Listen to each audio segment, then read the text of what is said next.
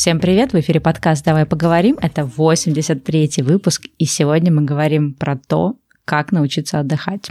Аня, привет. Стелла, привет. Вообще, конечно, неожиданная да, тема в наши текущие времена. Вроде бы казалось, что когда работа переехала из офиса домой для многих, мы сэкономили сколько-то там часов на... Ну, не мы, некоторые. Некоторые сэкономили какое-то количество часов на дороге из дома и с работы домой. Получается, должно быть больше времени на личную жизнь и на отдых. Но, судя по тому, что я слышу от своих друзей, большинства людей с отдыхом сейчас большие проблемы, и времени как-то резко стало еще меньше. Да, есть такое ощущение, что отдых это какая-то супер второстепенная вещь э, для людей, и в списке приоритетов э, дел, событий э, отдых не является чем-то значимым и важным, э, чем-то, что люди считают обязательным иметь у себя в расписании. И мы хотели бы немножечко сегодня поговорить про установки, которые мешают нам отдыхать, про право на отдых и э, про то, что для разных людей может быть отдыхом, и как интегрировать отдых в свою привычную э, ежедневную рутину. Я думаю, что да, сегодняшний выпуск будет э, для тех в основном, кто себя считает, не знаю, патологическим трудоголиком, перфекционистом, человеком, который не может отпустить ситуацию, который верит в то, что столько всего, столько всего надо успеть, и, в общем-то, нет времени отдыхать. Ну, или есть какая-то иллюзия, что когда-нибудь потом времени появится побольше. Мы как раз решили разобрать все вот эти мысли, которые есть в нашей голове, которые мешают нам отдыхать. В общем, давайте начнем, наверное, с самого главного, с, в общем-то, с вопроса о том, в чем, собственно, проблема. Конечно, вот проблема, которую мы сегодня поднимаем, да, как научиться отдыхать, она будет актуальна, наверное, не для всех людей. Наверное, есть люди, у которых очень адекватный баланс отдыха и работы, или то, что называется там work-life balance. Также я думаю, что есть люди, у которых, наоборот, э, очень много отдыха, и они не знают, как это все побороть и начать работать.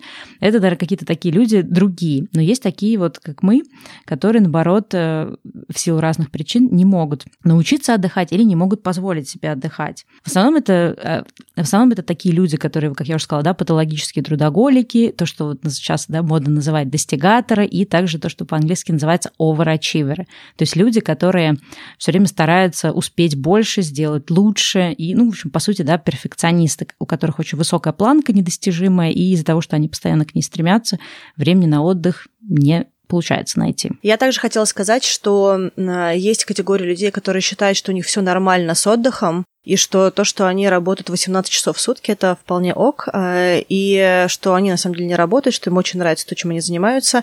И также э, те люди, которые говорят, я вообще выбрала такой лайфстайл, поэтому все нормально, э, это мой осознанный выбор. Этих людей мы тоже разберем, когда мы будем говорить про установки. Э, я думаю, что кто-то себя в чем-то узнает, и мы, наверное, хотим начать с того, чтобы поговорить про такую предиспозицию, какие есть в нашей голове установки, которые связаны с отдыхом. Да, и потом мы тоже поделимся всякими советами. Но перед тем, как мы все это сделаем, давай все-таки проговорим коротко, а зачем вообще нам нужен отдых. То есть, во-первых, э, как понять, да, что отдых это не какая-то такая лень, которая просто мешает тебе достигать твоих целей или которая мешает тебе, там, не знаю, адекватно работать.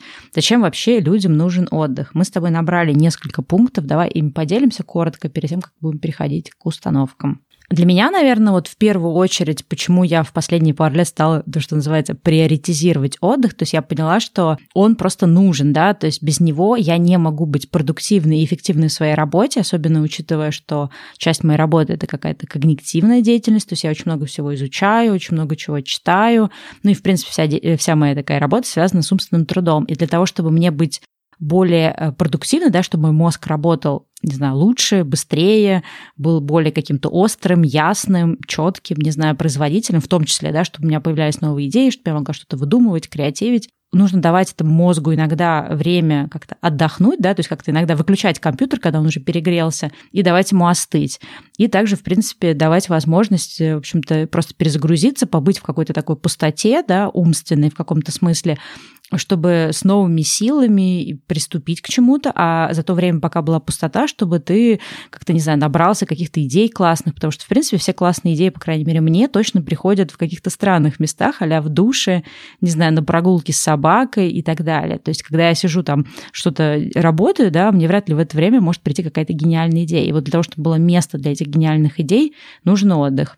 Да, для меня, наверное, отдых э, – это возможность э, сменить репертуар жизненный. Я, в принципе, очень сильно люблю какие-то перемены, разнообразие, а, возможность э, такого дифференцированного формата жизни, когда сменяется картинка.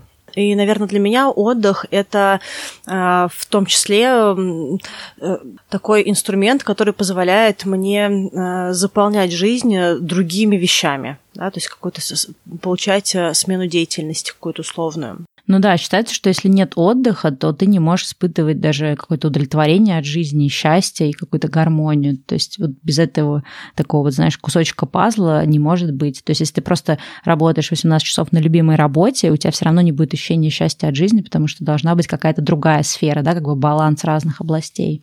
Да, такая гармонизация внутренняя, а, потому что у меня есть иногда такое ощущение, что есть э, какой-то перекос, и я все время, когда что-то в моей жизни, когда в моей жизни чего-то слишком много, я все время думаю о том, что, наверное, я не балансирую другие области моей жизни. То есть у меня mm-hmm. получается, что что-то перекачивается, а где-то такое, знаешь, немножечко дохленькая сторона жизни, э, поэтому отдых э, для меня это возможность э, несколько одновременно вещей прокачать, ну как-то ну, инвестировать в разные части себя. Это знаешь про что? Это про условно тоже развитие, да, то есть это отдых, это возможность развиваться многогранно. Угу. Ну, особенно если это отдых через какие-то хобби, да, и увлечения. Да, да, ну то есть мы здесь на данном этапе, мне кажется, не говорим про активный, пассивный, да, то есть просто вот сам по себе отдых в каких-то своих проявлениях. Отдых от работы. Это возможность, да, это возможность развиваться сбалансированно, гармонично и прокачивать а, новые сферы какие-то своей жизни, своей личности, узнавать э, себя тоже через а, различные оттенки, что ли, да, что, что mm-hmm. еще во мне есть, э, помимо какой-то профильной истории, либо, может быть, каких-то других вещей. Ну да, для себя я, кстати, написала, что быть какой-то более целостной личностью в каком-то смысле. То есть без этого, да, невозможно. А еще, кстати, мы с тобой в 55-м выпуске говорили про профессиональное выгорание, и, в общем-то, один из способов избежать профессионального выгорания – это регулярно отдыхать. Ну, про это мы сейчас не будем говорить, да, про выгорание. Я думаю, что кому интересно, и кто еще не слушал, идите слушайте 55-й выпуск. Сегодня мы постараемся, в принципе, да, про разные другие тоже аспекты отдыха э, поговорить.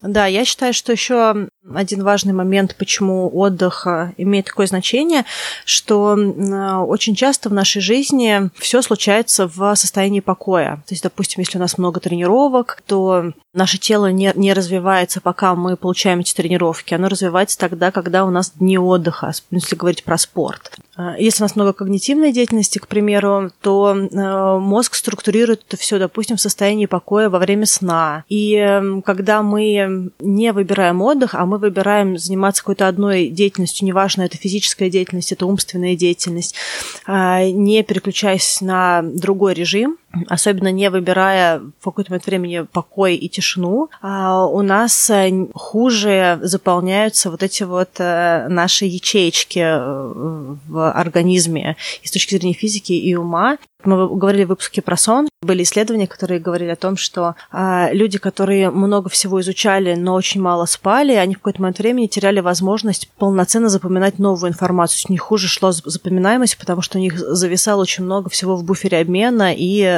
условно говоря, да, своем внутреннем. И э, просто дальше уже новая информация не могла туда попасть, потому что там было все забито. А для того, чтобы это было разгрузить, нужно было регулярно и хорошо спать для того, чтобы мозг мог это куда-то а, откладывать в более структурированный какой-то системный файлинг. Да, мне кажется, кстати, мое принятие отдыха, оно как раз началось через сон, потому что ну, я первое время тоже очень увлекалась всякими этими книгами, которые рассказывали про то, как всем надо рано вставать и больше всего успевать, и вообще можно спать по 6 часов в день и так далее и тому подобное. Но потом, когда я начала уже читать исследования, как вообще сон влияет на нас, на нашу тоже продуктивность, на наше там обучение, запоминание каких-то вещей, да, на нашу какую-то, не знаю, работу тоже мозга. И я такая, так, минуточку, оказывается, нужно спать. И я, ну, как-то стала больше уделять внимание там как раз гигиене сна. Поэтому, в общем-то, один из наших, да, первых тоже выпусков был про сон. Вот. А второй уже сейчас шаг – это то, чтобы, в принципе, отдыхать, потому что есть какая-то такая привычка постоянно чем-то занимать свой день. У меня, ну, следующий, наверное, такой последний пункт, зачем нужно отдыхать, потому что отдых – это часть, ну, для меня это часть какой-то такой психогигиены, потому что если ты хочешь, э, ну, чтобы у тебя было все хорошо с ментальным здоровьем, да, с каким-то эмоциональным состоянием, э, то, ну, вот сон нужен для физического здоровья, да, а для эмоционального состояния тебе важно, чтобы у тебя там не было стресса, чтобы у тебя не было вот этой какой-то такой накопившейся усталости, да, такого изможденности, ну, которая уже ближе идет э, к выгоранию. Очень важно, чтобы у тебя был отдых. Ну, то есть неважно, как много на тебя свалилось дел, но если ты, в общем-то, работаешь на износ, да, то в какой-то момент ты как бы ментально, эмоционально сломаешься. К сожалению, вот, ну, мы тоже делали, кстати, выпуск про что там долголетие, да, там тоже рассказывали про что стресс влияет на длину жизни.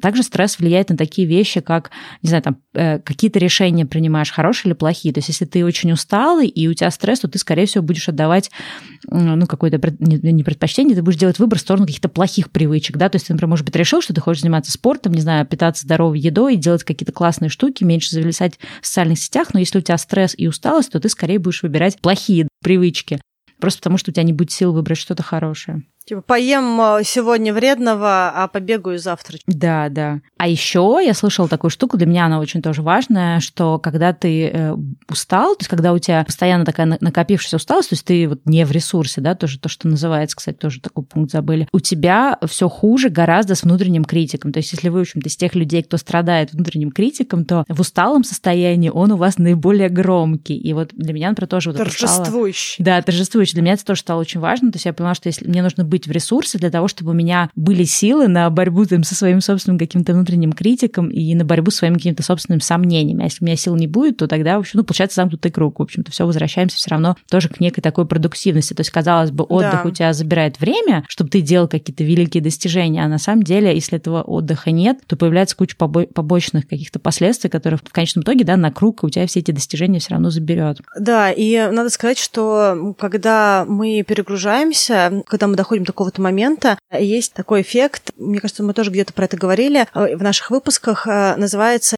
усталость принятия решений, decision fatigue. Да. Чем больше у нас э, перегруза, чем меньше мы отдыхаем, и чем больше у нас стрейт, да, то есть вот без, без, без отдыха, без пауз, без перерыва какой-то деятельности, тем менее серьезные вещи мы можем делать. То есть э, в какой-то момент времени все, что мы можем делать, это, не знаю, помыть посуду, вынести мусор, да, то есть мозг не готов брать э, большие сложные задачи, которые требуют умственной деятельности. Поэтому если мы перманентно находимся в этом режиме чего-то делания, тут даже не обязательно это работа, да, то есть тут э, это не то, что мы противопоставляем работу отдыху или что-то еще. Это любая деятельность, которую человек выбирает делать. Он может а, упахиваться на хобби, да, он может э, делать что-то для самого себя, он может делать что-то, знаете, что для других, да, то есть mm-hmm. это может быть человек, который упахивается на то, чтобы своей семье, родственникам, друзьям все делать, а потом он просто становится вообще без сил, а, потому что он нигде в этом моменте не подумал про себя, про время на себя, про какое-то щадящее отношение к себе. И вот э, у меня тоже есть такой вот пункт, который ты говорила,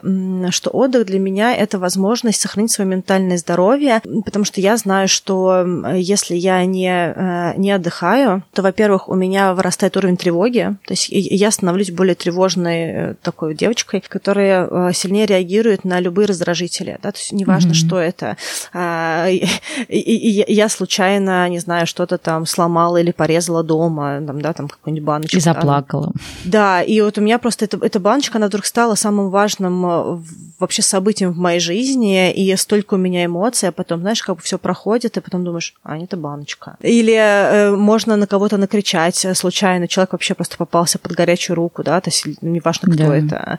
То есть вот э, эти вот э, какие-то моменты э, несдержанности, эмоционального разряда и прочее. Я знаю, что я, как человек, э, становлюсь гораздо менее комфортной для э, коммуникации, для общения, для самой себя, честно говоря, потому mm-hmm. что, ну, как бы эти вещи, они affect you, да, то есть ты не можешь игнорировать, то есть как бы внутри тебя это, это тоже, то есть как бы это не классно, то есть когда ты разрешаешь на другого человека, с одной стороны, конечно, конечно, это разрядка, с другой стороны, ты в этот момент чувствуешь себя полным вообще, а, даже не знаю кем, ты, ты в этот момент себя не любишь, да, то есть ты в этот момент считаешь, что, блин, а, ну, как бы это ужасно, да, это абсолютно ужасно так с другими людьми общаться. По-другому просто невозможно. Вот это вот раздражение, а, тревога, переживание, сверхчувствительность, да, то есть практически а, тебя раздражает все, тебя раздражает какой-то звук, который где-то в комнате или где-то прошел, тебя раздражает ветер, тебя раздражает, что машина громко проехала на улице. То есть если нет вот этого состояния отдыха, то а, сенсоры, они максимально а, обостренные. Поэтому, ну вот для меня лично отдых это просто возможность а, быть какой-то более адекватной версией себя, какой-то иметь возможность как-то сохранять берега свои ментальные. Да. Ну вот, да, я сейчас слушала тебя, я поняла, что да, для меня тоже вот это все важно, это все вот тоже возвращаемся, в принципе, к вопросу психогигиены и тому, чтобы, ну вот я сейчас так подумала, да, для того, чтобы в большей степени предотвращать какое-то потенциальное выгорание, да, вот это какое-то такое эмоциональное истощение. Но, конечно, мы сейчас так, с тобой все это классно перечислили, но мы с тобой как эти, э, по большому счету, даже таки сами себя убедили. Пока, конечно, мне кажется, мы не достигли каких-то великих высот в том, чтобы иметь адекватный баланс не знаю, отдыха и работы, и все равно я думаю, что и ты, и я часто попадаем в такие ситуации, когда то пусто, то густо, да, то вроде какое-то нормальное состояние, а потом начинаешь что-то больше-больше всего делать. И часто это бывает, что ну, опять же, вот какой-то там встроенный этот трудоголик, встроенный перфекционист, встроенный какой-то, не знаю, внутренний критик, да, приходит и что-то такое говорит, и ты понимаешь, что ты, может быть, и рационально знаешь о пользе отдыха, но ты физически просто не можешь себе позволить отдыхать, в принципе, или, например, ты в моменте думаешь, что вот сейчас в моменте до того. Ну, в общем, огромное количество установок, каких-то, я бы так сказала, догм, которые у нас есть, которые нам мешают, в общем-то, отдыхать. Да, я как раз в твою историю хотела сказать э, пример из э, моей жизни. Буквально на днях у нас э, в одном из моих проектов, да, вот, где, который мы делаем с другими людьми, у нас был такой созвон, какая-то такая сессия, и мы выстраивали какой-то план действий. Я говорю, это я возьму, это я сделаю, ну, какой дедлайн, я говорю, ну, я сделаю к первому июня. Потом так, а вот это вот, я говорю, я это сделаю к первому июня. вот, потом это еще, ну, это все, ну, чтобы вы понимали, да, это не то, что вот я сидела и просто отвечала всем подряд. То есть это, наверное, часа три общались, и за эти три часа у каждого из нас сформировался какой-то пул э, задач. И э, когда э, я посмотрела на все свои задачи, у меня были все задачи а-ля 1 июня. И мне одна девочка говорит, Ань, а ты не хочешь разрядить эти задачи, а, потому что мне кажется, что может 1 июня быть очень плохой день. Накануне будет немножко тяжело. Вот, но э, я тоже про это сразу сказала, говорю, ты имеешь в виду, что если, если я буду делать все last minute, то э, я там порвусь? Она говорит, нет, мне кажется, что Сейчас есть ощущение, что у всех этих задач одинаковый уровень приоритизации. А, и э, давай, может быть, попробуем. Ничто из этого не срочные задачи, да, то есть можно их и на июль, и на август, если вдруг что поставить, но давай их куда-нибудь э, э, распределим так, чтобы, во-первых, у них была разная приоритизация, и чтобы тебе самой психологически было легче от того, что они как-то разбросаны по календарю поняла, что это, наверное, одна из причин, почему у меня то пусто, то густо, потому что я даю сама себе какое-то а, психологическое время как бы как далеко можно поставить какую-то задачу, условно говоря. А, и иногда вот это и является триггером того, что у меня провисает отдых, потому что я не могу себе сказать, ну, я эту задачу сделаю в ближайшие два с половиной месяца, условно говоря, да, то есть, а, и поэтому вот есть какой-то условный календарь, там, через неделю, через две недели, в конце месяца, да, то есть какие-то такие вещи максимально далекие куда-то можно поставить, и я думаю, что частично вот поэтому у меня тоже такой вот э, перегруз. Ну, это, кстати, знаешь, как раз помнишь, я тебе полтора года назад советовала книжку про эссенциализм, это вот как раз, мне кажется, про это, про умение э, приоритизировать, да, какие-то вещи и выбирать. Для меня эссенциализм это то, что ты принимаешь. Я ее прочитала полтора года назад. Мне кажется, надо освежить. Да, вот. Мне кажется, для меня это про то, что вот э, надо принять, что все сделать нельзя, и ты как бы всему говоришь нет, и только части вещей говоришь да. И, соответственно, ну, как бы отдых, да, и какой-то, какой-то в общем, такой баланс личной жизни и работы у тебя является приоритетом в том числе.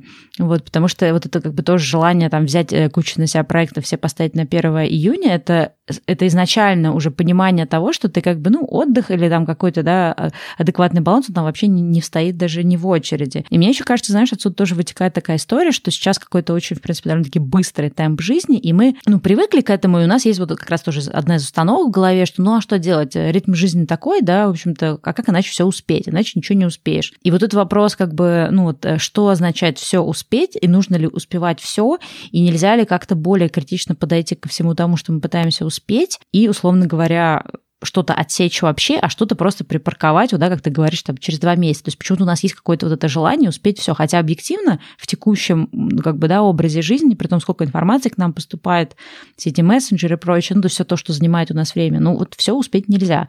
И это, мне кажется, одна из таких тоже установок людей, которые не умеют отдыхать, это то, что они реально пытаются успеть все. И сейчас желательно. Я, кстати, на эту тему тоже хочу сказать, э, что я вот после нашего там ГТД, помнишь, у нас mm-hmm. был на Патреоне наш этот челлендж Getting Things Done, да, по Дэвиду Аллену, как привести дела в порядок. Я же начала делать файлинг, и у меня есть теперь э, полноценное приложение, куда я дампаю много задач. К сожалению, пока что все еще не все, потому что иногда быстрее просто мне написать на бумажке, но, но это не совсем правильно. Правильнее иметь все в одном месте. Я начала по проектам э, на части работ не ставить дату вообще. То есть вот, допустим, у нас есть наш «Давай поговорим», и у меня там есть э, около 13 дел, которые просто там есть без дедлайна, я, я, потому что я считаю, что это значимо сделать, а, но я позволяю... Надо отнести в список когда-нибудь потом. Ну вот а, они э, глобально там есть, и иногда, знаешь, когда ты не ставишь себе дедлайны, не стрессуешь себя на эти дедлайны, а ты находишь себя в том, что периодически видеть эти дела помогает этим делам сделаться но я себя не стрессую на тему того, что я поставила два дня, потом эти два дня сгорели, и я смотрю, что э, у этой задачи сгоревший э, дедлайн 25 дней назад, и это вводит меня в панику. Ну да, ну то есть вот мне кажется, вот это вот э, то, что я все не успею, это одна из да, таких важных установок. А еще мне кажется, есть такая вторая установка, мы с тобой, кстати, тоже ее как-то обсуждали на днях. Это такая вот мысль, что вот все вокруг что-то такое классное делают, и столько все успевают, и столько всего делают, думают, как же, как же, мне надо срочно их догнать.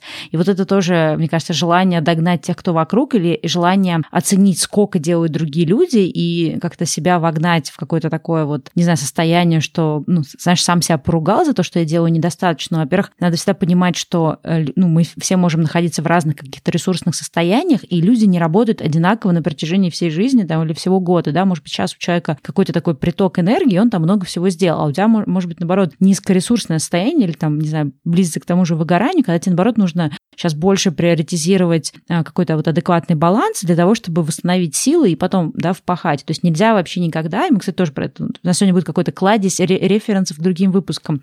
Мы тоже сделали выпуск про то, как себя не сравнивать с другими, и это тоже, мне кажется, большая проблема трудоголиков, что мы все время смотрим по сторонам, и самое смешное, что вот помнишь, ты мне недавно такая как раз на днях сказала, что, говорит, слушай, мне кажется, что ты столько всего фигачишь, столько всего фигачишь, что прям чувствую себя неудобно.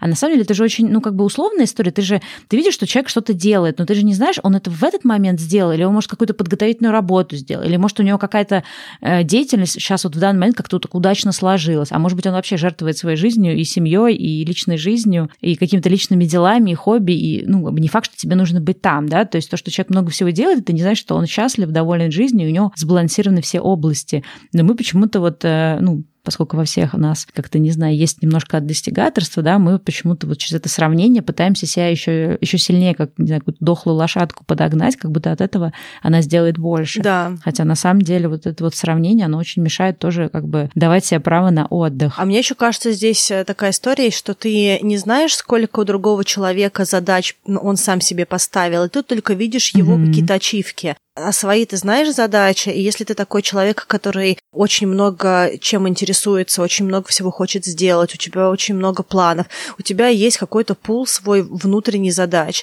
и когда ты делаешь э, условно 7% э, от твоих внутренних задач, тебе кажется, что ты что-то ничего не сделал, а то, что 7% от твоих задач это приблизительно 30 законченных тасков в день, ты как-то не замечаешь, и Да.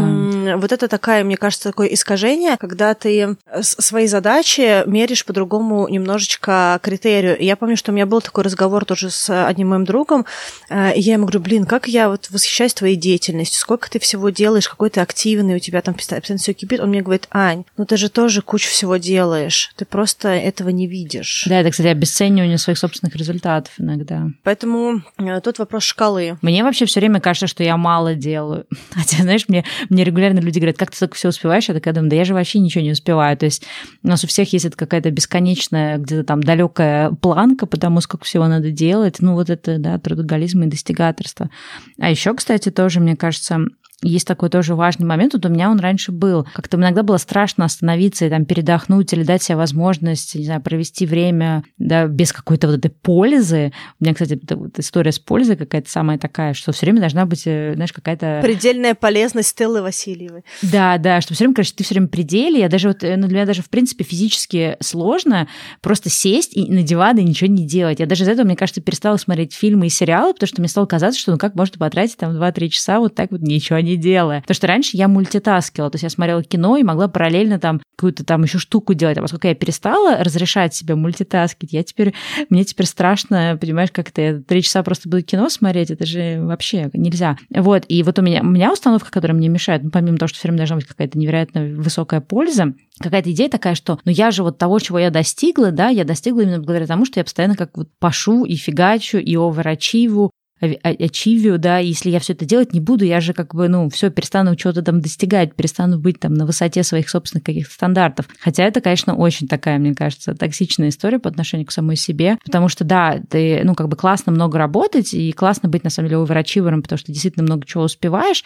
но здесь важно постоянно себя останавливать, спрашивать, это как бы ты счастлив, ты от жизни да кайф получаешь, то есть если ты получаешь от жизни кайф по-честному, да, то, может быть, и окей, но если ты понимаешь, что в какой-то момент это уже просто гонка ради гонки, польза ради пользы, просто потому что ты уже на уровне каком-то, не знаю, биохимическом не можешь просто взять и ничего не делать, потому что у тебя начинается вот то, что ты говорил, да, тревожность. У меня вот такое реально бывает, что такая, так, так, надо что-то сделать, как-то я же, ну, как бы, я плохая, да, или там еще что-то.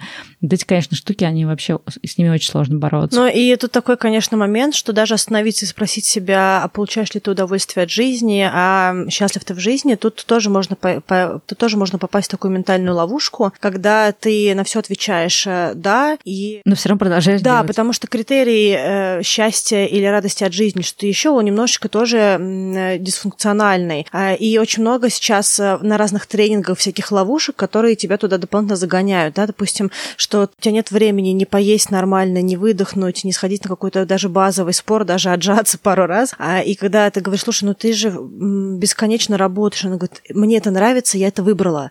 Вот эта вот фраза, знаешь, я это выбрала, она как какая-то, знаешь, э, лазейка для того, чтобы не говорить себе, что тебе некомфортно, потому что на тренинг же говорят, что ты не должен делать то, что от тебя хотят другие люди, ты должен это выбрать. И вот люди такие работают, работают по 20 часов в сутки, не спят практически и говорят про себе, ну, я же выбрала эту работу, я же выбрала помогать всем моим друзьям, знакомым, соседям, кошечкам, собачкам и прочее. Это же мой выбор, поэтому я счастлива. На самом деле, наверное, возможно, нет. А, а по поводу того, что ты сказала, что тебе нужно продолжать делать, потому что ты считаешь, что у тебя есть взаимосвязь между тем, как ты раньше плотно работала, и тем результатом, который ты достигла. У меня тоже есть э, частично такой пункт, я его для себя называю потеря ритма. Когда я что-то делаю, и я продуктивна, и мне кажется, что, может быть, мне не стоит сейчас останавливаться отдыхать, потому что я боюсь, что потом я впаду в режим облачка, солнышко и прочее. Mm, да, кстати, тоже есть. Получается, качель в другую сторону э, уйдет, и потом я не, вос, не восстановлю свой ритм. Поэтому э, я иногда предпочитаю делать дальше. Но это тоже э, ловушка, это тоже неправильно, yeah. потому что в какой-то момент времени просто произойдет откат, э,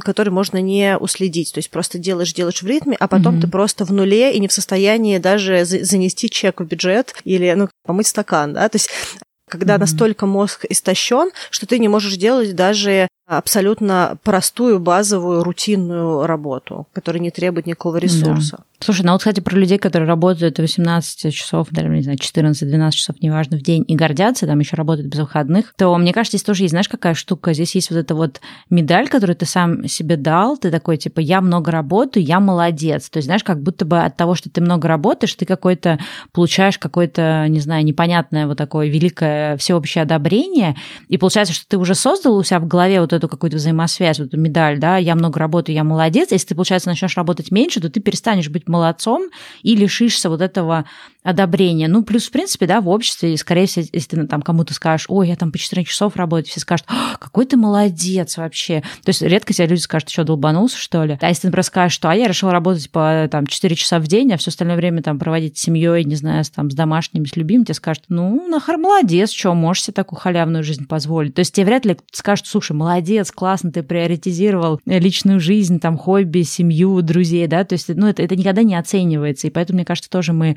склонны на себя навешивать э, медальку про то, что я много работаю, я молодец, да. и, соответственно, отдых уходит на 35-й план. Я помню, что когда я э, уволилась из корпорации, какое-то время путешествовала, мне писали, Ань, как твои дела, не хочешь поработать? Ну, то есть это не было, типа, предложение как бы о работе, это было из серии, что-то ты мешаешь э, нам наслаждаться жизнью, потому что ты что-то много отдыхаешь. Можешь, пожалуйста, пойти поработать и не отсвечивать здесь, пожалуйста? Ну, у меня, кстати, знаешь, было иногда какие-то периоды жизни, ну, сейчас уже это как-то я спокойненько, что ну, раньше я, ну, как бы испытывала какое-то чувство вины, если, например, вот какие-то люди, да, с которыми я общаюсь, у них сейчас, например, рабочее время, а я вот, ну, в силу, да, там, своего образа жизни, у меня может быть какой-то, ну, совершенно другой график. И я прям как-то, ну, мне было некомфортно людям сказать, что а я вот там сегодня среда, да, я сегодня не работаю, ну, условно говоря. То есть я как-то избегала этого, потому что действительно там кто-то может как-то криво на тебя посмотреть или еще что-то. Хотя, понимаешь, сейчас вот в целом как-то мы друг другу не даем отдыхать.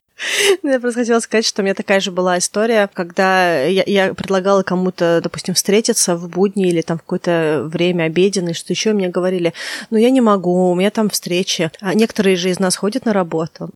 И какие-то такие, знаешь, эти маленькие такие, Тим, тим-тим ущипнули, и я в какой-то да. момент времени переживала тоже. Да, но вот это, ну, не в этом, не в этом смысле, но еще тоже такой вот есть момент, что если ты работаешь в определенном, ну, не работаешь, даже существуешь в определенном обществе или окружении, то есть, условно говоря, когда ты и я, мы жили в Москве обе и ходили в свою корпоративную работу, да, мы про это много рассказывали, мы почти везде на этих работах работали больше, чем а там положенные рабочие часы, и даже в какие-то моменты нас не устраивало, ну, ты как-то уже попадаешь в эту, не знаю, какую-то колею, что все так работают, и ты по-другому не можешь. И вот это, мне кажется, тоже вот идея, что все так живут, да, все, в общем-то, перерабатывают или там все не успевают отдохнуть, потому что есть там семья, дети, какие-то такие обязательства, еще что-то. То есть, когда ты принимаешь это как постулат, что все так живут и по-другому быть не может, то ты, соответственно, ну, как бы и всю свою жизнь под это подтягиваешь, да, под эту установку. Угу. И я понимаю, что, например, вот мне искренне казалось, что вот когда я ходила раньше в офис, что ну не было варианта, да, мне как-то по-другому существовать. Хотя сейчас я понимаю, что если бы я сейчас меня в, текущем каком-то понимании мира вернуть в ту ситуацию, то я бы сделала бы все для того, чтобы ситуацию переменить. То есть для того, чтобы не перерабатывать, и, ну, если бы надо было для этого сменить работу, я бы для этого сменила работу. То есть у меня никогда не было особенно страхов на эту тему. Но тогда я даже ничего не делала, потому что мне казалось, что ну все так живут, только так можно строить корпоративную карьеру, только так можно, в общем-то, существовать в этой среде, да, в этих крупных международных компаниях. Ну, как бы зачем пытаться рыпаться, как-то это поменять? Ну, да. И ты просто волочешься вот во всем этом, ну, в этих каких-то выдуманных себе реалиях. Ну да, это тоже установка дополнительная здесь, иначе я ничего не успею. Вот очень часто, когда ты работаешь в крупных компаниях, и ты кому-то говоришь, пойдем по обедам, или, ну, в общем, я такая же человек, такой же человек был, да? Да, я точно была таким же человеком. Сделаем паузу. Говорит, «Э, я не могу, э, иначе я не успею. Э, и вот эта вот фраза «иначе я не успею», она тоже очень, на самом деле, тревожная. Кажется, что как будто бы нет, как будто бы это логично, ну, надо же успеть, ты же организованный человек, но организованный человек может найти время на паузу. А человек, который говорит «иначе я не успею», это человек, который в паническом стрессе пытается сделать какую-то работу, которая на него просто валится, как э, тетрис. Ну и, скорее всего, все подряд, опять же анти, антисоциализм, опять же. То есть, когда ты не умеешь говорить нет каким-то вещам, у тебя да. получается, что ты ничего не успеваешь. Еще, кстати, есть другой аспект, когда вот тоже там, да, иначе я не успею, это скорее, наверное, про какой-то такой трудоголизм и неумение, ну, выбирать, что важно, что не важно, да, и говорить чему-то нет. А есть другой аспект, это, наверное, про тревожных людей, это когда тебе кажется, что сейчас просто не время отдыхать. То есть, ну, например, все люди говорят, там, я устал, я валюсь с ног, у меня уже голова не варит, ты говоришь просто там, ну, я сама себе так на тоже говорю, стала просто закрой компьютер и пойди гулять с собакой там, или еще что-то, или пойди посмотри кино. Сколько раз я тебе это говорю. Да, и ты такой...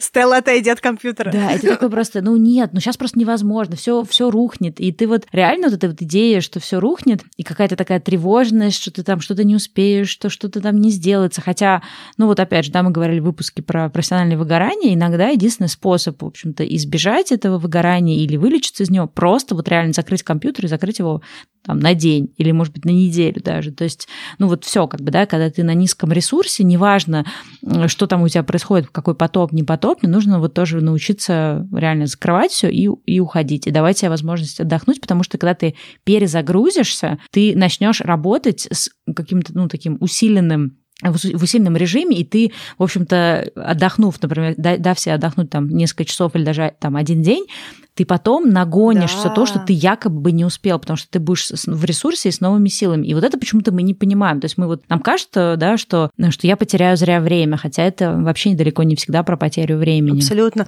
А у нас вчера был такой тоже случай, потому что все, походу, сильно а, уже не сохранные на этой самоизоляции. Очень много людей, которые просто уже ну, теряют себя просто в, в таком режиме. И вчера мы тоже с подружкой говорили, что другая наша подружка, она просто отключила телефон. То есть она в какой-то момент времени почувствовала, что она настолько просто выдохлась, что а, она не может сдерживать никакие просто входящие потоки, и она просто отключила телефон полностью, просто его выключила. Не, не на мьют, не, не, не, не что, просто выключила. И... Молодец. Да, и она вот... Мой кумир и герой. Да, и наша подружка написала вот ее бойфренду, она говорит, да-да, ей нужно просто отдых, она устала. Ну, то есть, и это очень круто, да, что человек просто э, э, э, решил, что ну, точка. Вот сейчас точка. Но это, кстати, вот тоже определенная смелость взять и как бы и вот это вот да, эту точку да, поставить. Я, я считаю, что это магический инструмент, потому что люди все время ожидают, что ты как будто бы должен быть на связи и рядом с телефоном, что твой телефон, он должен просто вот прилепиться к твоему телу, и если ты не отвечаешь, то, о май гад, почему ты не отвечаешь? А, в принципе, а с чего вдруг, да? То есть, ну, это же просто а, способ коммуникации, если ты сейчас не хочешь ни с кем коммуницировать, но телефон тебе не нужен, ты можешь делать любые другие вещи а с другими объектами, да? ты можешь прочитать книжку, ты можешь пойти погулять да. без телефона, на удивление, да, ты можешь, э, в принципе, по-хорошему, там, пойдет какие-то домашние дела, поиграть с котом, поиграть с ребенком. То есть, в принципе, это не, не какая-то mm-hmm. штука, которая обязательно должна быть рядом с тобой. И э, это то, о чем люди часто, мне кажется, забывают э, в нашем мобильном мире, что телефон – это просто инструмент э, коммуникации. Э, это может быть больше, чем коммуникация, если там и все другое на свете, но глобально ты не должен никому отвечать, и вполне можно выключить телефон или поставить авиарежим, и даже если ты слушаешь аудиокнигу, использовать телефон как место с аудиокнигой в авиарежиме, к примеру. Слушай, ну я еще хотела, кстати, знаешь, вот какой-то уже аспект такого трудоголизма и неумения отдыхать поговорить, это немножко другая история, да, это э, такие люди, которые, ну, я только раньше себя к ним причисляла, такие контрол-фрики. То есть у меня иногда раньше, ну, как-то я понимаю, сейчас я уже, да, это понимаю, у меня было больше дела, чем нужно, потому что какие-то задачи, которые, например, можно было делегировать, я не делегировала, потому что не сделаю так же круто, как я. Причем это и как в рабочих, да, каких-то вопросах проявлялось, иногда даже проявлялось в каких-то бытовых вопросах. Я помню, что, я уже честно не помню какую-то деталь, но, в общем-то, в нашем там бытовом хозяйстве у нас, в принципе, с мужем разделены дела, э, ну, как-то, да, что-то он делает, что-то я, и вот было какое-то дело, которое мне не нравилось, как он делает. Я такая думаю, блин, надо тогда самой это делать, потому что он не делает не так, как мне хочется, что, как он это делает. И я, соответственно, ну, вот прям реально и решила на себя это там дело взвалить, только просто потому, что мне не нравилось, как он это делает. И через какое-то время я поняла, что очень часто я себя ловлю на том, что я какие-то штуки даже, не знаю, там, в работе с подкастом, да, с тобой. То есть я такая понимаю, что вот можно там Аня объяснить, как вот это делается, да, там, а можно самой просто сделать. Ну, проще сделать самой, потому что тогда не надо будет объяснять, не надо будет там это, ну, как бы, как она это будет делать, вдруг это не так, как я хочу. И вот это, мне кажется, тоже важно все подловить, что если ты контрол-фрик, то есть человек, который считает, что он единственный может все сделать классно, а все остальные не классно, то нужно учиться отпускать в определенных ситуациях. Да, есть важные вопросы, да, в которых тебе действительно, ну, важно именно быть тем человеком, который это совершит. Но в каких-то вопросах условно говоря, ну, ну не так мой муж складывает посуду, как бы, да, как, как потом ей удобно пользоваться, ну, условно, да, говоря. Но зато, по крайней мере, мне это экономит время на мытье и складывание посуды, да, на, на полке. То есть, ну, зачем э, просто из какого-то чистого, не знаю, маразма, контрол-фриковости и перфекционизма делать это самой? И вот это, мне кажется, тоже, ну, это, это в бытовых, да, вопросах, но это же в рабочих вопросах тоже бывает, когда мы боимся что-то делегировать в работе, потому что нам кажется, что только мы знаем, как это сделать, без нас не справиться. Да? Это часто бывает тоже с начальником, который пытается вовлекаться, например, в каждый там, не знаю, этап работы своих подчиненных, заниматься вот этим микроменеджментом, потому что им кажется, что без них ничего не случится. А, соответственно, из-за этого они, ну, во-первых, осложняют работу своим подчиненным или, да, там, другим людям, коллегам, например, но также свое время тратят и, соответственно, лишают себя возможности в это время просто отдохнуть, да, когда ты там это все проделегировал. Мы с тобой об этом говорили, когда мы еще работали с тобой в Лореале, это было, типа, 15 лет назад, сколько там, 10 лет назад. А, я помню, что у тебя было куча возмущений по поводу того, что какую-нибудь там дурацкую абсолютно лифлету или воблер э, согласовывало 15 человек. Я помню, что... Господи, слово воблер, я не, не, не произносила это слово последние лет 10. Я сама в шоке от себя, я тоже, мне кажется, не произносила. Когда кто-то согласовывал, и я помню, что мы с тобой сидим, и тебя прям бомбит, и ты такая говоришь, э, ну, если они хотят вносить все правки в воблер, я вообще тогда не буду ничего там делать, пусть сами э, это делают. Зачем э, двум людям делать одну и ту же работу? Если вы хотите согласовывать, ну, да. вообще без проблем, садитесь согласовывать. И э, это очень важный момент, потому что если ты начинаешь все контролировать, то другие люди не видят смысла вовлекаться в это. Ну, зачем, если все равно сверху постоянно приходят комментарии, ну, сверху или сбоку, да, то есть неважно. Поэтому я больше не могу работать в крупных корпорациях, корпорациях, где очень вот эта сложная структура, да, иерархическая, вертикальная, где ты должен согласовать там со своим начальником, с боссом N1, потом с боссом N2, и ты понимаешь, что это просто бессмысленная, бесконечная трата времени. Понятно, что ты ничего не успеваешь сделать за свои рабочие часы, а потом остаешься после, потому что наконец-то ты остаешься поработать или выходишь в выходные, когда никого нет и никто тебе мозг не долбает. Да, но это также про, э, вот если, если говорить про э, твой посыл про без меня не справиться, мне кажется, что еще один момент здесь аспект по поводу без меня не справиться, это то, что э, людям не приходит в голову, часто контрол-фрикам, э, сказать, что тебя не устраивает. Ну, то есть вот ты видишь, что человек что-то другое делает, и тебя прям, допустим, к примеру, ну вот не, не в ситуации с воблером, с воблером там все понятно, а вот, допустим, ситуация с посудой, допустим, какие-то бытовые дела, что вот тебе, может, что-то не нравится, и ты об этом не говоришь. У меня такой есть момент, что вот как-то неловко сказать, что или кажется, что, ну... Ну да, проще самому делать делать, чем пытаться там объяснять или как-то поговорить, да, на эту тему. Но ты можешь просто прийти и сказать, слушай, а можно вот тебя попросить вот сюда не складывать что-то? А человек даже не знает, что у тебя с этим есть проблема. Вот, честно да. говоря, вот из моей практики я вот, э, замечаю, что я иногда собираюсь несколько дней с тем, чтобы дать какую-то обратную связь, а человек такой, а, ну да, конечно, без проблем. И все, вопрос ушел. Ну, кстати, да. Но для меня я поняла, что именно важнее просто отпускать, потому что мне раньше казалось, что я должна принимать решения во всех вопросах, от мелких до больших, а сейчас я понимаю, что когда я стала вот учиться отпускать это принимание решений, я, во-первых, высвободила для себя огромное количество времени и какого-то такого вот эмоционального запаса. Ну, то есть оказалось, что другие люди как-то тоже справляются без меня. Поэтому вот если ты контрол-фрик, то ты, скорее всего, не умеешь отдыхать, потому что ты постоянно все пытаешься проконтролировать. А есть еще, кстати, вторая сторона. То есть есть вот контрол-фрики, а есть люди, которые, знаешь, у них нет свободного времени, просто потому что они постоянно там всем помогают, за, за всех что-то делают. Часто это бывает там, ну, вот с мамами, да, когда они такие, типа, вот, э, я, когда мне отдыхать, этому настирать, этому завтрак приготовить, того собрать, этот забудет там сделать то-то, этот там не заполнит анкету никогда. И вот э, тоже, это тоже про контроль фриковость, потому что ты боишься, ты пытаешься проконтролировать жизнь своих, э, да, там, каких-то домашних, ну, или неважно, это может быть не только в этой ситуации, но ты как бы отчасти это такая миксуется контрол-фрик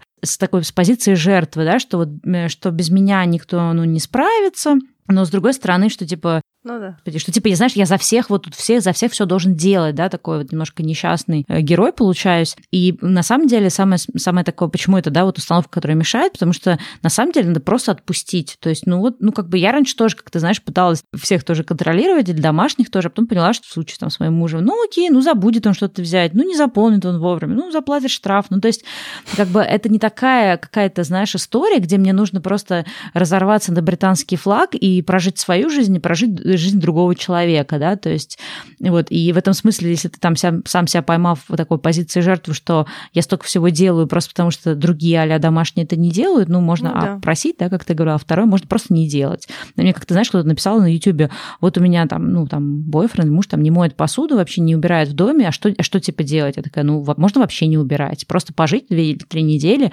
и посмотреть, что будет с домом, когда никто не будет убирать. Вот, то есть я бы так сделала, например. Ну, то есть как минимум. Но, но самое страшное, людям же даже, даже как-то вот не решиться попробовать. Как же за три недели мой дом превратится в свалку? Ну, можно также нанять домработницу и мужу забилить это.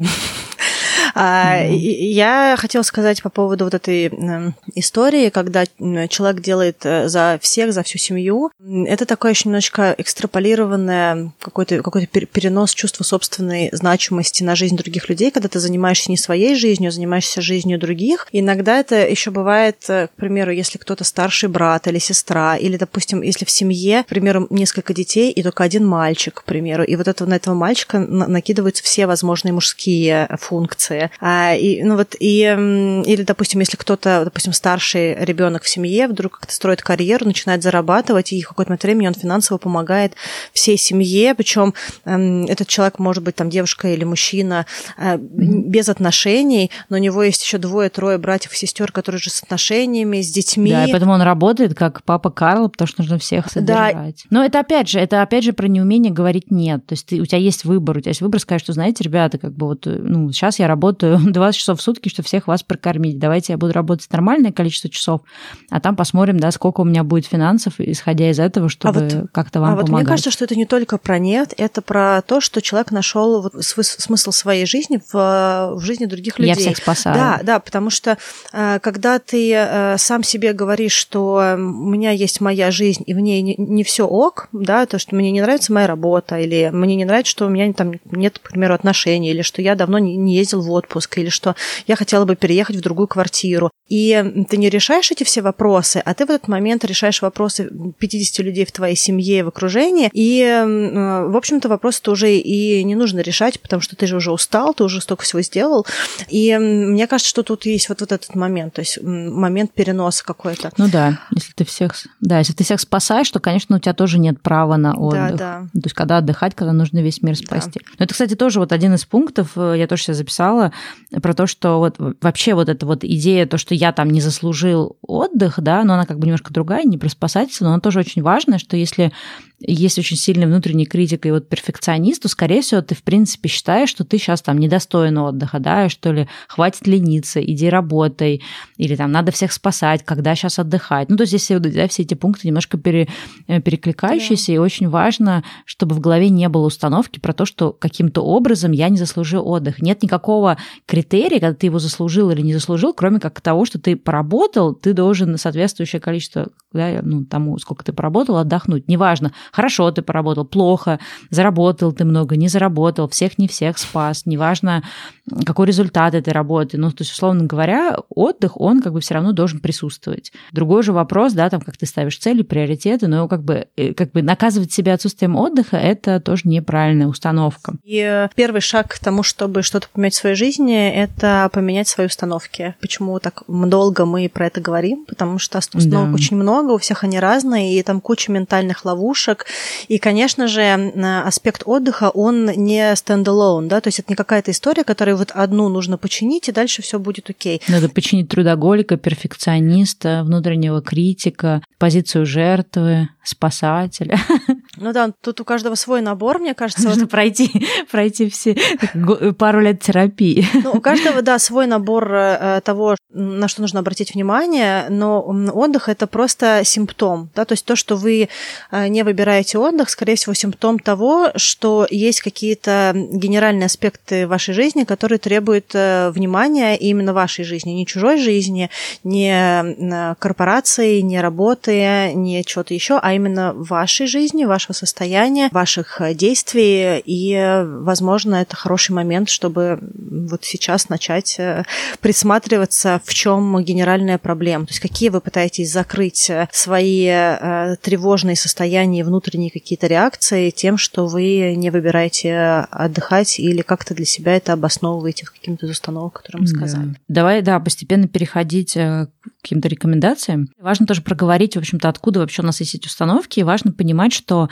часть этих установок идет из нашего какого-то такого культурного наследия, ну, то есть особенно если мы говорим о миллениалах, то есть тех, кто родился с, начиная с 1980 года и старше, то есть вот, например, мы с Аней яркие представители э, миллениалов. Часто, кстати, люди ошибочно думают, что миллениалы – это те, кто родился в 2000-х. Это не так. Это те, кому сейчас там 30 30 и там 35 лет, например. И, соответственно, например, в нашей, ну, как вот я понимаю, как мы росли, да, э, так получилось, что, ну, то, как нас воспитывали, там, кто-то в Советском Союзе или там постсоветском союзе рос, что всегда вот была это какая-то такая, ну вот э, то, что мы приводили, что был какой-то негатив, э, что отдых – это безделье, да, то есть не было вот этого понимания, что, ну, отдых – это часть твоей производительности, то есть не будет отдыха, не будет производительной работы, а был, наоборот, какая-то такой вот негатив по отношению к отдыху, да, и вот такое вот какое-то, не знаю, социокультурное отношение, не знаю, наверное, так, может быть, неправильно сказать, что, что отдыхают только бездельники, еще были такие эти фразочки про то, что на том свете выспимся, ну, какие-то такие вот странные вот эти все истории,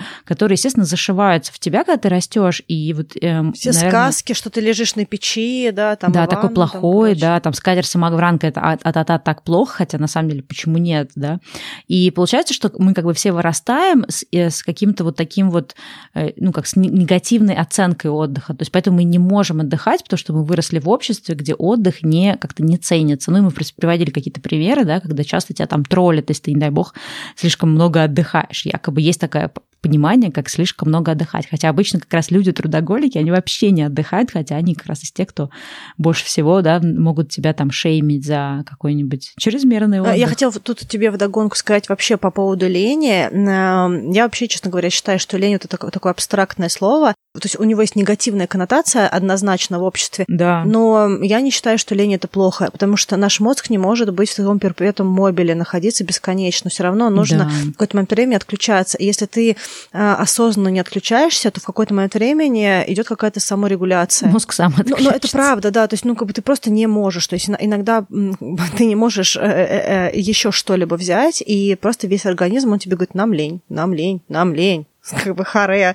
Поэтому эм, это, это не всегда плохо. Иногда это вообще хоть, хоть какой-то шанс не съехать с катушек. И если у вас отсутствует эта биологическая да. история, когда вы входите в лень, после того, как вы очень много всего делали, то это, возможно, потом нужно будет лечить уже медикаментозно или с профессионалом. Ну, кстати, вот про это же говорят, что если, например, там, человек такой, вот, я столько ленюсь, я такой весь э, прокрастинатор, да как же мне заставить себя работать? Иногда, на самом деле, нужно перестать заставлять себя работать, отдать себе просто возможность очень долго отдохнуть и тогда у тебя появится какой-то, знаешь, вкус к работе и желание что-то делать. Ну, то есть я думаю, что многие знают, что когда ты уезжаешь в какой-то отпуск, у тебя есть к концу отпуска желание вернуться, ну, если отпуск был адекватным, вернуться и уже что-то начать делать. И вот это вот именно то, да, то есть сколько тебе нужно времени, чтобы вот так вот полностью перезагрузиться. Если нет отдыха, нет нормальных качественных выходных, если нет вот этих каких-то регулярных перерывов, то как раз у тебя не происходит вот этого состояния, когда ты прям хочешь работать, а у тебя получается вот эта накопленная усталость, а еще зачастую же там лень, прокрастинация это может быть на самом деле признаки либо там депрессии, либо какой-то апатии, mm-hmm. да, которая может предшествовать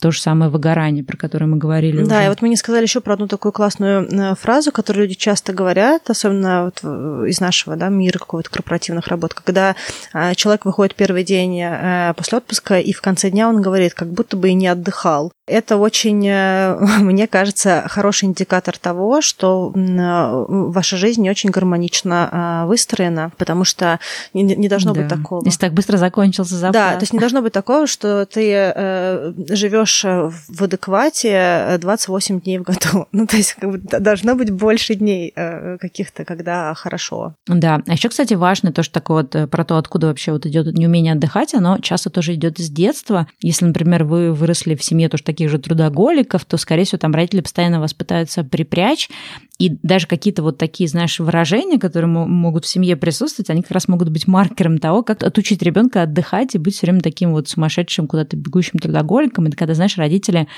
из разряда там, такие, знаешь, что я помню фразы с детства, так, ну что сидим, уроки уже сделали, или что-нибудь в духе того, такое, так, вместо того, чтобы давай, валяться... Давай, смотри телевизор, будешь дворы мести. Да, или мне там, я лежу, э, читаю книжки, я очень любила в детстве читать, и мне мама все время приходила, говорила такая, типа, что, ну что тут ничего не делаешь, валяешься, давай иди хотя бы про пылесос. То есть, ну, как бы даже вот такой, такой процесс, как чтение книг, да, он не считался каким-то делом, считался каким-то там бездельем и прочим.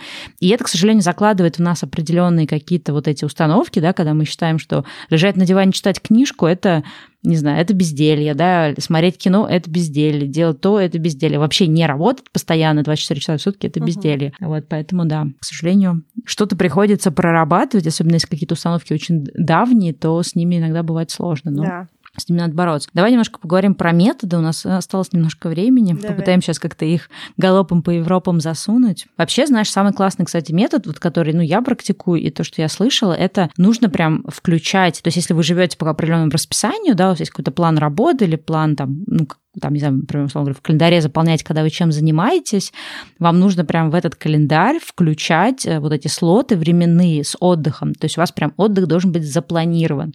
Если, например, вы из тех, кто очень хаотично работает, как я, то я, например, в свое время очень активно работала по технике помидора, помодоро техник, когда ты ставишь таймер на 25 минут, работаешь 25 минут, не отвлекаешься, там не проверяешь никакие соцсети, ничего, то есть работаешь, работаешь, потом у тебя звонит будильник, ты должен на 5 минут встать из-за компьютера, там пройтись, что-то сделать. Ну, я там ходила, про чай наливал, там цветочки поливал, потом ты возвращаешься.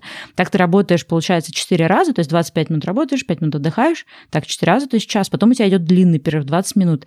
И я прям ну, целый рабочий день проводила в режиме вот этого помидора, и получается, что он тебя учит делать естественные перерывы, а, да, то есть вот именно учит тебя отдыхать вначале по 5 минут, потом по 20 минут.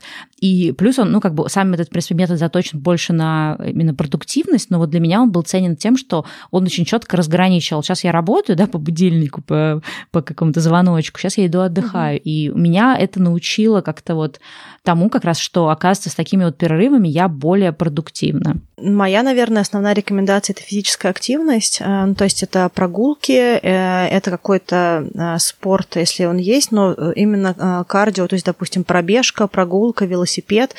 И тут я хотела очень важную вещь сказать, которую многие забывают или о которой многие не думают. Если задача прогулки – это ментальный отдых, то вы не идете на прогулку разговаривать с другим человеком по телефону. То есть смысл... Да, или там проверять соцсети каждые Да, то есть минут. ментальный отдых – это разгрузка мозга. То есть если у вас очень много когнитивной деятельности и нужно разгрузить мозг, то а, вообще в идеале бы ходить вообще без всего, без музыки, без аудиокниг, угу тем более без разговора с другими людьми. Но если нет возможности ходить без музыки, э, то хотя бы не ходите с разговорами, потому что разговор сам по себе приятный. Это не ментальная разгрузка, это другой вид радости, да. А, это тоже в какой-то степени отдых, но это просто другой отдых. Ну вот, и очень важно разгружаться, не нагружаясь параллельно другими вещами. Да, ну вот я, кстати, для этого в свое время купила там какой-то подержанный простой iPod, куда я залила музыку, там какие-то, если мне надо было книги слушать, там подкасты, еще что-то. Ну, понятно, поскольку это iPod, там нет никакого интернета, то есть как только я выхожу из дома, да, все, у меня уже нет никакого Wi-Fi, никакие мессенджеры не прилетят, и я, в общем-то, лимитирована, что я могу слушать. И мне, на самом деле, ну, то есть вот это очень сильно помогло. То есть если мне надо какую-то фоточку запилить, я могу все таки на этот iPod, у меня был iPod Touch, какую-то там, хоть какую-то, да, сделать, хотя они, конечно, не супер классные. Ну, то есть я могла выйти, погулять с ним, сделать все там свои какие-то музыкальные или там слушательные штуки, но у меня не было возможности даже залипнуть в интернет. То есть вот э, это помогало, потому что все равно, конечно, если у тебя телефон с, с интернетом, тебя кто-то пришлет что-то, что там ты начнешь там куда-то лезть, какие-то приложения, а у меня прям было лимитированное количество вообще всего. Это очень классно. Еще, кстати, вот то, что ты правильно сказала про то, что надо обязательно делать смену. То есть, если ты, например, все время сидишь за компьютером, то глупо считать, что отдых, да, это там за засесть э, за, не знаю, там, за киношку или засесть за, там, не знаю, за соцсети. То есть, это получается один и тот же у тебя, ну, как бы, как напрягался у тебя мозг, глаза там и прочее, так и продолжает напрягаться. То есть, нужно э, чередовать. Я стараюсь вот чередовать, например, физическую активность с какой-то умственной. Поскольку я работаю из дома, мне вот почему это в том числе нравится. Я во время перерыв, там, не знаю, могу убрать что-то, могу полить какие-то цветы, могу пересадить сюда. Почему я даже увлеклась э, садоводством на балконе, потому что я поняла, что когда ты делаешь какой-то физический труд, то есть ты все равно должен быть сфокусирован как-то да, на том, что ты делаешь. И это позволяет тебе отвлечься от каких-то вот твоих вот, э, не знаю, мыслей, от каких-то вот штук. И очень, ну, не знаю, в общем, любой физический труд, не знаю, вышивание, вязание, не знаю, там доски сверлить, э, что-нибудь там точить, не знаю, в общем, все что угодно. То есть любой такой вот физический труд, связанный с мелкой моторикой, он на самом деле очень полезен, ну, вообще для здоровья, в том числе для разных других каких-то функций мозга, и он реально помогает очень классно отдохнуть. То есть я, в общем, за физический труд. Да. А, ну, физически и вообще любой рутинный труд, э, иногда что-то заштопать, если есть что заштопать, или что-то где-то починить, отодрать, покрасить, э, залатать. Я не знаю, это звучит, может быть, сейчас немножечко так вот э, по-деревенски, а, но эм, всегда есть дом какая-то микроштука, которая, во-первых, раздражает, потому что она никогда не делается. Во-вторых, эта штука, она, что, знаю, в какое-то медитативное состояние вводит человека, мне кажется, и вот он просто делает. Я, по крайней мере, за собой замечаю, если там я что-то зашиваю или что-то еще, то мне прям как-то классно, я прям ухожу в какой-то другой режим. А я хотела еще дать совет, э, такой вот условно какая-то моя рекомендация, знаете, как вот эта шутка, как вы расслабляетесь, я не напрягаюсь. Хочу тут сказать про ценность того, чтобы ничего не запараллеливать, потому что... Это монозадачность? А, вообще, а, ну, это даже не, не задачность, а монодействие, потому что люди очень часто, которые много работают, они очень гордятся тем, что они все классно запараллелили. Пока я еду на работу, ну да, я мультитаскинг, вот это то, что я ну говорю. вот, а, типа, я еду на работу, фактически это не таск, я еду на работу. И вот пока я еду на работу, я заодно созвонюсь с парой коллег и решу какие-то вопросы. А, я а, пойду на обед, а пока я на обеде, я заодно поотвечаю на почту. И получается, mm-hmm. что ты... И не отдохнул, и не поработал? Ты да, то есть у тебя получается шах и мат бесконечно. То есть ты, ты в таком режиме находишься, что ты нигде не... Э, даже если есть какие-то лазейки, которые тебе дала, условно говоря, Вселенная, чтобы отдохнуть, ты даже их не используешь. Знаешь, там в туалете отвечаешь на письма, за обедом отвечаешь на письма, в да. автомобиле бизнес-звонки делаешь, а потом такой думаешь, что-то я себя плохо чувствую, что-то я устал. Да, ну вот, да, кстати, это очень классный пункт, что должен быть очень четкий, э, ну, вот такая четкая граница отдыха и работы. И я, кстати, в этом тоже аспекте думала вот недавно про про то, про, про какое-то вот неумение не брать работу, ну вот в отпуск, да, то есть мы вот сейчас на днях ездили на, там, на два дня серфить, и мы такие, типа, туда поехали, ну, в общем, там нет интернета в этом месте, в общем-то, я не брала никакой особо гаджеты, но я взяла с собой фотоаппарат, думаю, ну, если будет минутка, я там снимаю видео какое-нибудь для канала, и ты потом понимаешь, что, ну, вот даже вот это, вот, вот просто я такая, так, что-то я сегодня не серфлю, надо тогда написать сценарий для видео, поснимать видео, хотя на самом деле, ну, вот если ты в отпуске, то ты в отпуске, да, то есть ты должен быть как бы здесь и сейчас. От того, что я там написала, сняла это видео, ну да, я там себе, может быть, сэкономила какой-то там час э, будущего времени, но с другой стороны, я прервала вот этот момент перезагрузки, и как бы качественность этой перезагрузки, она явно снизилась. Понятно, ну, как бы мы сейчас говорим, конечно, вот кучу этих советов, понятно, что мы не говорим о том, что никогда не нужно там брать работу в или никогда не нужно разговаривать по дороге на работу. То есть это не о том, это о том, чтобы все таки ну, в общем и целом, да, эта граница должна быть очень четкая, ты можешь ее нарушать, но, условно говоря, там 80% времени она у тебя есть, там 20% у тебя ее нет. Хуже, когда у тебя 100% времени нет вообще никакой границы, где отдых, где работа, где личные дела, где рабочие какие-то, ну, да, да, процессы. Если ты еще сингл, то это хотя бы как-то можно разрулить в какие-то выходные и прочее, если у тебя семья, дети какие-то еще дополнительные обязательства, иждивенцы, может быть, там кто-то родители, которым нужно помогать часто видеть, то это все становится просто, ну, как бы очень э, тяжелой нагрузкой. Ну, я сейчас, кстати, знаешь, поняла, что в этом смысле вот очень важно, если там вы ходите в офис, то должен быть четкий, ну, не на всех работах присутствует, но должен быть четкий вот график, что вот все, вы вышли с работы, вам не может позвонить какой-то начальник, там не может позвонить какой-то коллега, что-то выяснить, да, то есть должны быть очень четкие правила на это, это какая-то, да, определенный такой этикет внутренний. И, а если вы фрилансер, то у вас должны быть какие-то правила по поводу того, как вы работаете. То есть вот у меня есть какие-то, например, правила, да, что я там не работаю с кровати, не работаю там еще откуда-то, и э, я, например, вот одно время, когда я пыталась как-то вот э, разграничить э, продуктивную работу и время отдыха, у меня были определенный ритуал. То есть я понимаю, что, ну, у меня там, хорошо, у меня есть офисная комната, то есть я понимаю, что если я сажусь за офисный компьютер, то я за ним не смотрю там какие-то YouTube, сериалы, еще что-то. То есть когда я в офисе, ну, условно говоря, да, то я работаю. Как только я там выключила свет, не знаю, погасила экран компьютера, да, я могу уже идти заниматься какими-то такими, ну, вот личного плана делами. И вот очень классно иметь какие-то вот правила. Там, у меня какое-то одно время было правило, что я, например, там, условно говоря, 4 часа без просто не, не вылезая из компьютера работаю, после этого могу пойти там какое-то количество поотдыхать. То есть нужно для себя продумать то, что для вас работает, какие-то, либо это там со стальки-то до стальки-то я работаю, по стальки-то, например, там, угу. после шести все, я больше никакие рабочие штуки не поднимаю. Ну, то есть какие-то должны быть обязательно правила, чтобы да, я вот была. в эту историю хотела тебе сказать, предыдущий такой тоже момент, он был, кстати, в твоей любимой книжке про эссенциализм, и также он был в книжке Ted Frog, а, Брайана Трейси, да, там как-то ешь лягушку. Съешь лягушку. Поочередно. Да. Ну, как-то по-другому по-русски В общем, и Ted Frog, да. А, и э, они говорили про то, что люди распределяют свое время, которое у них есть, но это неправильно. А, важно, чтобы у вас оставалось mm-hmm. хотя бы 20% рабочего времени свободного каждый день, потому что если вы да. увидите свою работу, как она есть, вы увидите, что есть определенный массив, который прилетает нежданчиком. Ну, то есть, mm-hmm. и если вы это время не бюджетируете у себя в календаре, то, скорее всего, это время время, которое вы экстра будете перерабатывать. Поэтому всегда у вас должно быть время на э, что-то внеплановое, что свалилось или что вдруг резко нужно переделать, то есть какие-то вот такие вот штуки. Ну да. А моя еще рекомендация с точки зрения отдыха – это практикуйте тишину. Мне кажется, что очень важно в течение дня, чтобы было сколько-то времени, когда нет ничего, никакого звука. Это может быть... Да, нет информационных потоков. Да, вообще ничего. Мы сейчас находимся все в таком э, бесконечном информационном потоке. Digital detox рулит. Ну вот оно, это даже вот не про digital. Ты, там, ты едешь в автобусе, там тебе реклама аудио или бесконечное объявление остановок. Ты спускаешься в метро, там какая-то музыка и реклама. Ты едешь в транспорте, там еще какая-то какой-то анонс.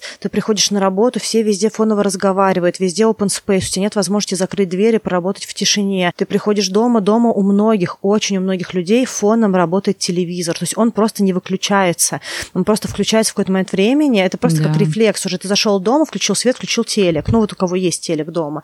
А, я вот замечаю там у родителей моих. Да, у меня родители на кухне, мне кажется, вообще не. Ну, вот у, у нас то же самое, у нас я вот была на, на новогодних праздниках, несколько дней у родителей, и у них в гостиной вот эта вот плазма, она вообще не выключается. То есть, ну вот только на время сна. Я ни разу не видела ее в течение дня выключенной. И я не могла понять, почему мне так перегрузно. Ну вот почему у меня такое э, состояние. И да. я в какой-то момент говорю, можно мы выключим телек? Причем никто там не находится, понимаешь? То есть мы находимся а, на кухне, мы общаемся, а ну как бы там есть вот эта арка соединения гостиной и кухни, да, и то есть ты слышишь а, а, вот этот телевизор. Короче, нужна гигиена отдыха, да, ну, определенные ну, правила. Ну, я считаю, что вот это конкретно называется практика тишины фактически. То есть тебе нужно сколько-то минут в день чтобы не было звуков. У меня дома есть беруши. Я э, засыпаю в берушах. Часто беру беруши в кафе, когда работаю, потому что иногда мне нужно, чтобы все исчезли. Конечно, беруши полностью не убирают весь звук. Слушай, у меня есть лайфхак. У меня наушники с шумоподавлением. Я вообще живу в этих наушниках. Если я путешествую, то я просто в аэропорту их вообще не снимаю, потому что ну, для меня там очень шумно.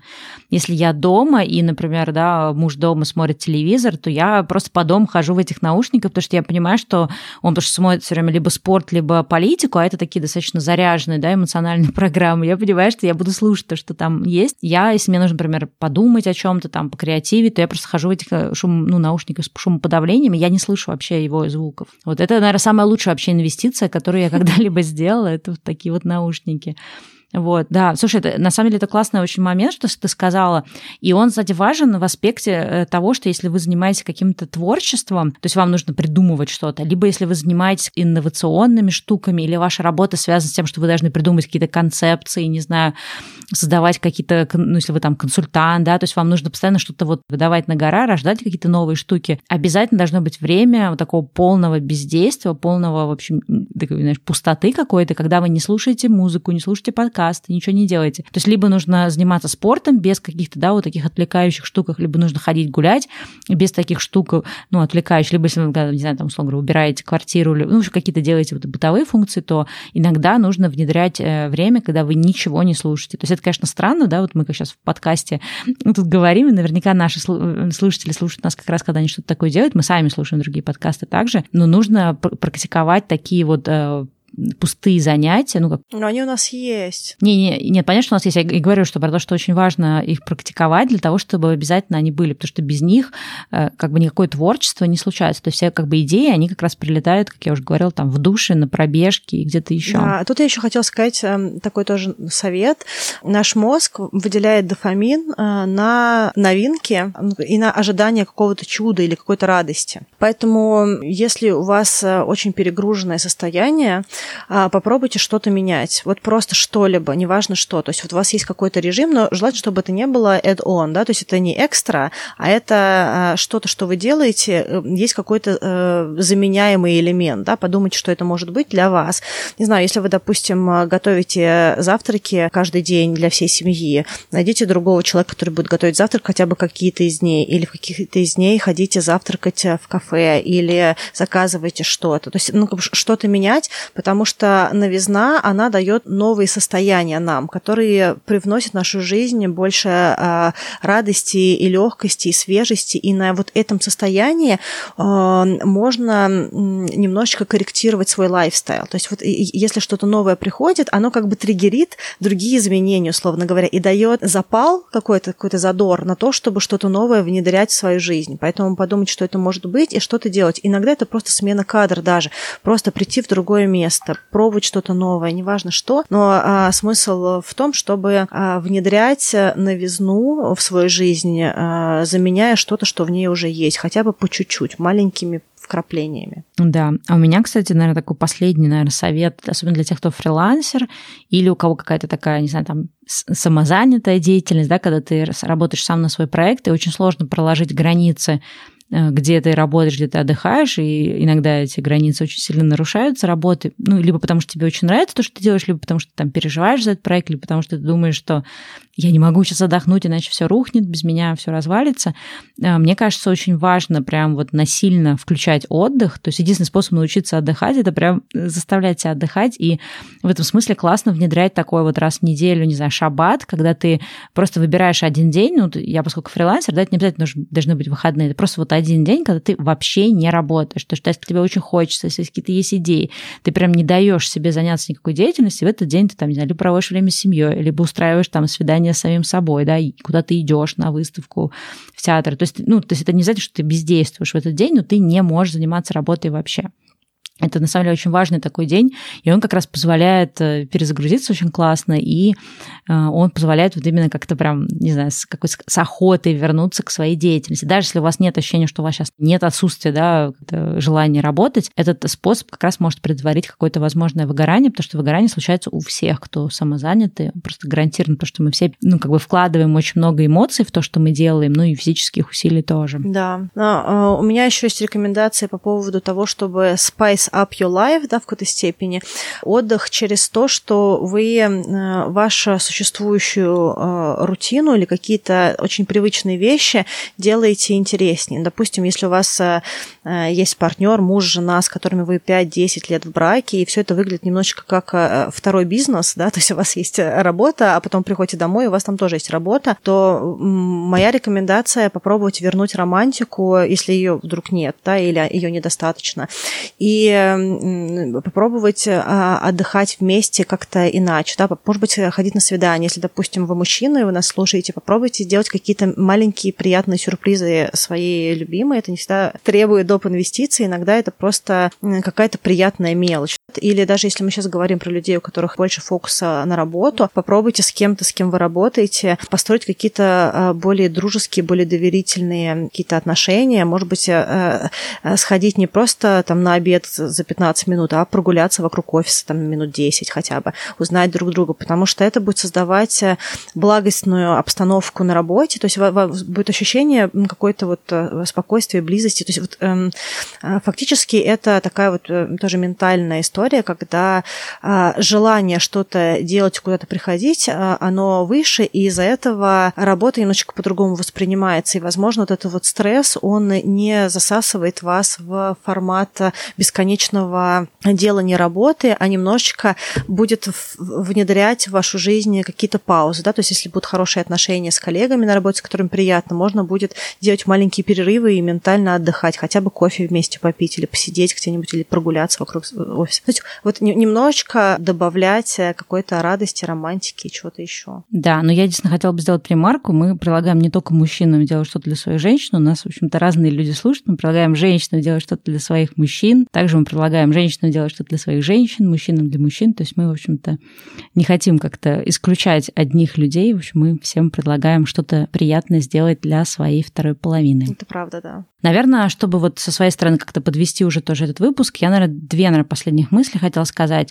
Еще раз хотела как-то сфокусировать на том, что есть вещи, которые мы можем ложным э, отдыхом считать, да, то есть соцсети, да, там залип соцсети, так, так я отдыхаю, на самом деле не отдых, то есть это не помогает нам абсолютно отдыхать ни нашему мозгу, ни нашему телу, то есть это такая вот иллюзия отдыха. И также какие-то вещи типа онлайн-шоппинга, да, то есть люди часто используют онлайн-шоппинг для какой-то такой вот разгрузки, это не отдых, к сожалению, это такой дополнительный тоже стресс. Да, если мы его не ощущаем в моменте, он существует. И второй момент, который я хотел сказать, что есть разные способы отдыхать, то есть глобально есть отдых, который направлен больше на релаксацию, не знаю, там вечером залезть в ванну, налить там себе какой-нибудь пенки, не знаю, попить винишечко, почитать книжечку, да, может быть, там сходить в какое-то романтическое свидание с кем-то или сделать что-то такое вот, ну, супер такое расслабляющее, не знаю, массажик друг друга и так далее. Это как бы такие больше вещи направлены на расслабление. А есть, в принципе, отдых, который больше э, направлен на развлечение. То есть, например, не знаю, там вот мы сегодня проехали 20 километров на байке, я это расслаблением не назвала, потому что у меня до сих пор там везде все отзывается после этих 20 километров. Но это на самом деле настолько был классный отдых, вот эти там несколько часов, что мы провели э, вот в этой поездке. И мне кажется, важно тоже балансировать отдых расслабляющий и отдых такой, который вот именно развлечение. И причем это может быть развлечение как для тебя самого, то есть ты можешь и один просто на байке проехать, тебе будет классно. Также есть такой тоже формат развлечения, который предполагает вовлечение, в общем, какого-то взаимодействия с другими людьми. Сейчас, конечно, немножко это все осложнено, но, возможно, кто-то будет слушать этот выпуск после того, как все это закончится. То есть какие-то вот такие вещи, какие-то спортивные игры групповые, да, там какой-нибудь там, не знаю, футбол, э, там какие-то там волейбол, там еще что-то, да, там, не знаю, теннис, во что там люди играют. То есть вот это тоже, на самом деле, очень классный отдых. То есть ты, может быть, физически выматываешься, но с точки зрения вот необходимого отдыха от работы, это очень классная штука, и вот важно тоже миксовать и пробовать разные способы отдыхать. То есть полежать на диване, оно как бы неплохо, но нужно, чтобы был разный, как-то разнокачественный отдых, как мне кажется. Ну и вообще отдых — это, мне кажется, состояние отличное от привычного состояния. То есть это смена деятельности какая-то. То есть если, допустим, много физического mm-hmm. труда, то хочется, э, ну, то, есть, то, то рекомендация, возможно, посидеть с книжкой или что-то почитать и поизучать, может быть, какое-то документальное кино посмотреть. Если очень много когнитивной деятельности, может быть, наоборот, там а, кардиоспорт, велосипед, любая активность э, в одиночку, да, там тишина, медитация, какие-то еще вещи, которые отпускают мозг. Поэтому, да, когда есть, возможно, какая-то смена деятельности, это всегда очень классно, и ты, как ты сказала про активный отдых. Я, как правило, э, несмотря на то, что у меня очень э, моя деятельность связана именно с когнитивной какой-то, да, там нагрузкой, я всегда больше всего любила как раз активный отдых, когда есть движение, когда есть динамика, когда есть какой-то там, приятный темп, когда есть возможность именно куда-то куда-то ехать, что-то там видеть, потреблять и прочее. А, это очень хорошее замечание. Да? То есть какая-то активная деятельность, она очень сильно обогащает и балансирует. А если про пассивные, я хотела еще сказать, что иногда нам нужно, чтобы нам помогли замедлиться, и тут, возможно, можно подключить э, какие-то такие инструменты, допустим, как музыка. А, я по себе замечаю, что музыка очень сильно корректирует мое состояние.